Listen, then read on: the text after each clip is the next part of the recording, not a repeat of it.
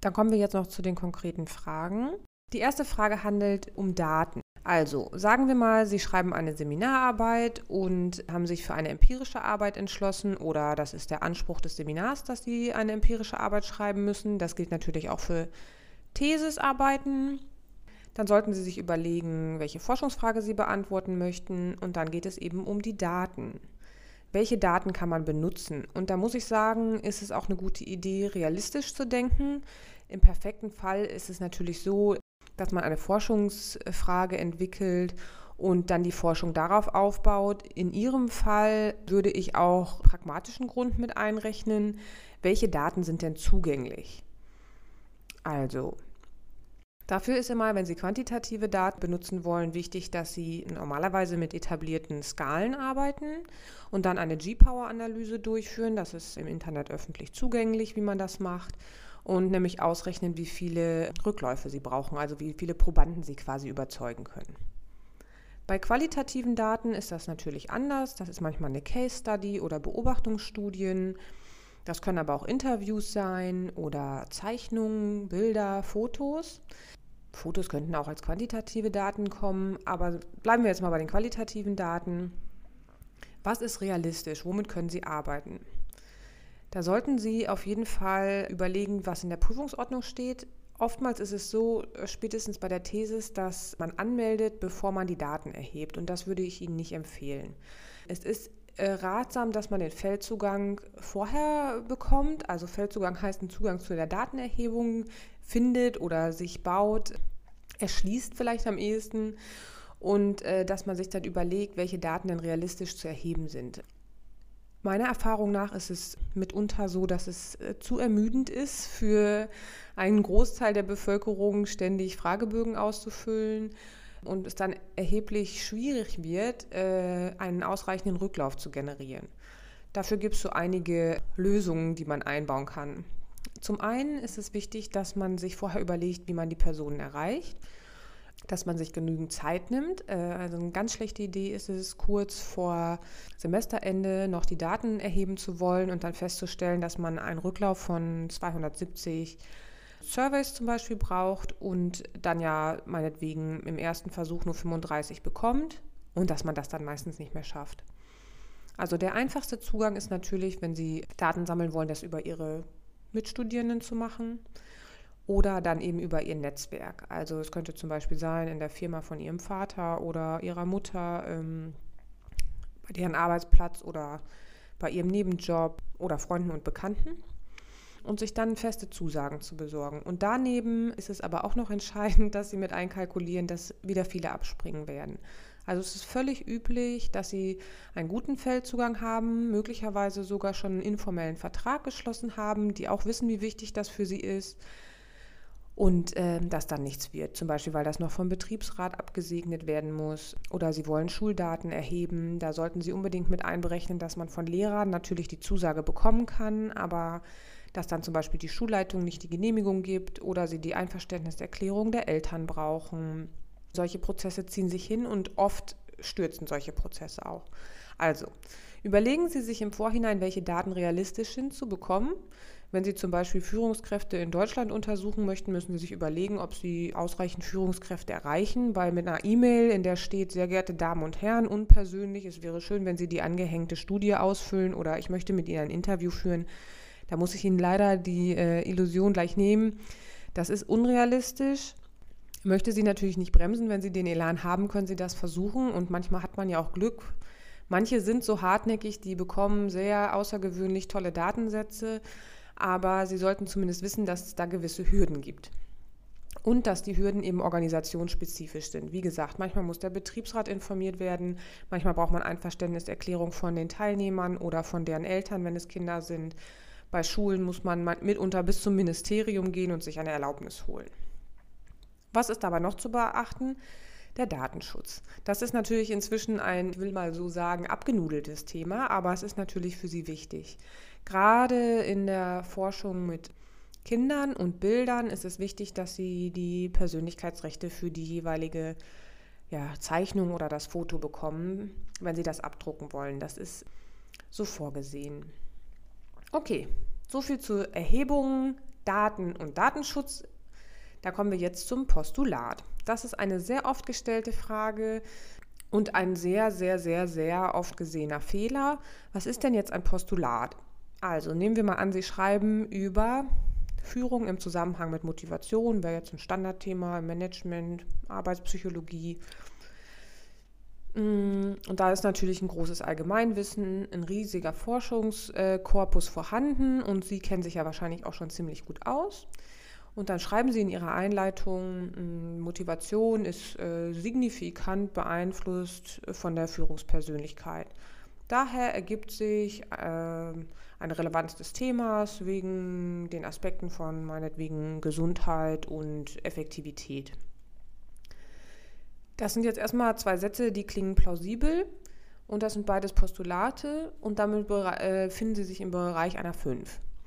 Äh, das liegt daran, dass in ähm, wissenschaftlichen Arbeiten es nicht zulässig ist, Allgemeinwissen, auch nicht wenn es wahr ist, ohne Quellenverweis oder Zahlenbelege anzuführen.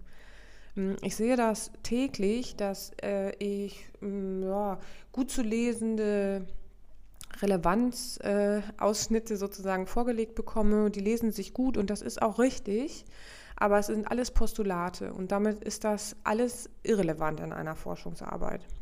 Sie müssen also auch Sachen, die sozusagen eingängig sind, belegen. Also sowas wie jetzt, Homeoffice-Zahlen steigen, sind generell steigend und unter diesen aktuellen ähm, Zuständen oder Bedingungen besonders signifikant gestiegen. Da müssen Sie das belegen. Vertiefend äh, können Sie dann natürlich auch gerne ähm, weiterlesen. Das äh, ist in dem Kapitel zu ähm, Einleitungen schreiben ähm, welche Teile jetzt da reingehören, welche Teile in den Stand der Forschung gehören. Also ganz kurz, in der Relevanz geht es ja vor allen Dingen darum, Aktualität, gesellschaftliche oder subjektive Relevanz rauszuarbeiten und zum Beispiel nicht zu schreiben im Rahmen dieser, dieses Seminars bei Herrn oder Frau hm, hm, hm, habe ich äh, das Thema bekommen Body Positivity auf Instagram. Sie sollten das rausarbeiten, warum das gesellschaftliche Relevanz hat. Also, und wie umgeht man dann ein Postulat? Indem man eine Quelle einfügt. In der Relevanz kann das noch eine allgemein populärwissenschaftliche Quelle sein, auch mal ein Zeitungsartikel. Später im Stand der Forschung müssen das immer wissenschaftliche Quellen sein. Die übernächste Frage kommt auch nochmal auf Quellen, Quellenqualität zurück. Die nächste Frage ist die nach dem Plagiat. Sie wissen ja, Ihre Seminararbeit wird auf mit einer Plagiatsoftware geprüft und da wird natürlich geprüft, ob sie abgeschrieben haben.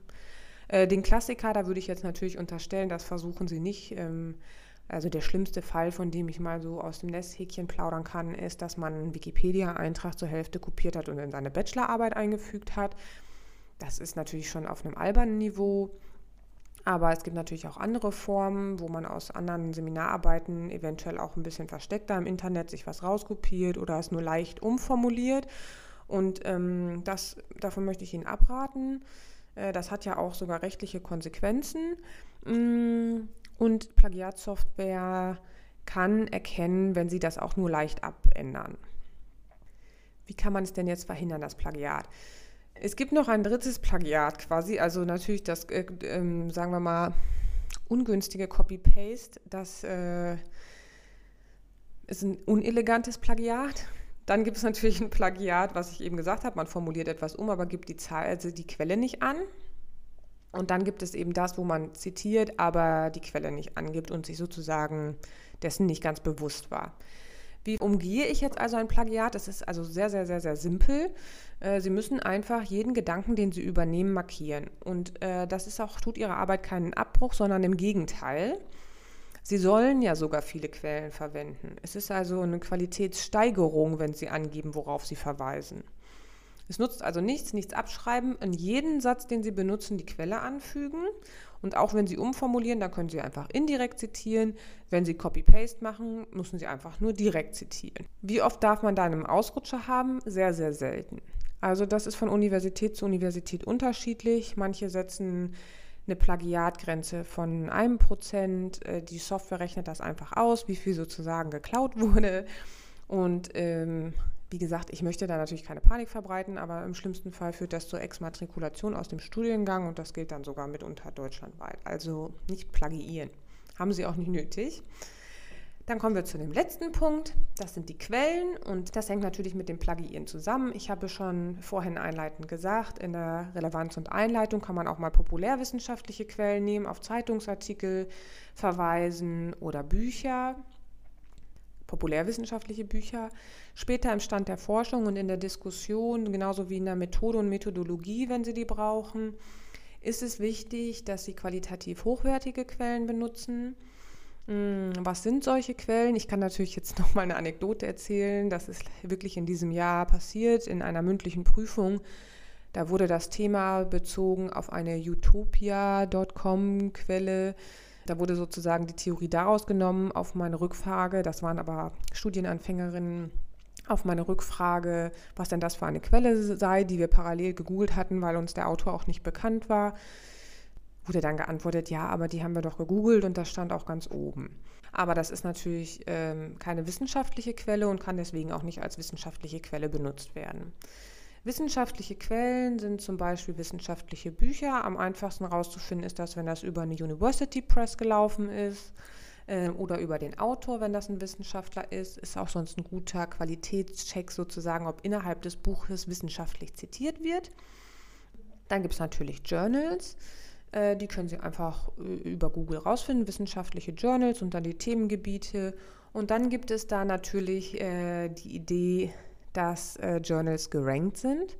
Das ist auch richtig. Sie sollten allerdings nicht davon ausgehen, dass jedes hochgerankte Journal qualitativ oder nur qualitativ hochwertige Quellen äh, abdruckt. Sie sollten äh, selber eine Bewertung vornehmen. Und es gibt zum Beispiel auch viele Journals, die sind nicht hochgerankt, aber haben sehr hochwertige Beiträge. Oder auch Journals, die, die sich dem Ranking-System verweigern, aus ganz unterschiedlichen Gründen. Wenn Sie das interessiert, können Sie zum Beispiel einmal sich die Journal-Rankings angucken oder auch die Dora Declaration. Die wäre sozusagen der Gegenpol dazu, dass man ausschließlich nach einem Ranking-System vorgeht. Dann noch abschließend zu den Quellen. Wie viele Quellen braucht es denn nun? Es gibt noch viele, viele Fragen zu den Quellen. Auch wie zitiert man denn nun schick? Muss an jeden Satz eine Quelle? Da wollen wir heute nicht auf alle eingehen. Heute bleiben wir bei diesen wenigen Punkten. Hm, wie viele Quellen brauchen Sie circa? Im Schnitt, sagt man so, das ist eine sehr grobe Faustregel, zwei pro Seite. Also wenn Sie 15 Seiten schreiben, brauchen Sie circa 30 Quellen oder das wäre sozusagen ein guter Richtwert für Sie. Das heißt nicht, dass Sie auf jeder Seite zwei Quellen verwenden, sondern das ist die durchschnittliche Zahl. In manchen Teilen wie der Analyse und der Ergebnisdarstellung haben Sie ja gar keine Quellen. Im Stand der Forschung und in der Relevanz, genauso wie in der Methode hingegen, haben Sie natürlich sozusagen die Quellen gesammelt. Ja, ich sammle auch weiterhin gerne Fragen, die an mich herangetragen werden und ich erzähle auch gerne mal die ein oder andere lehrreiche Anekdote, für heute schließe ich die Fragenrunde.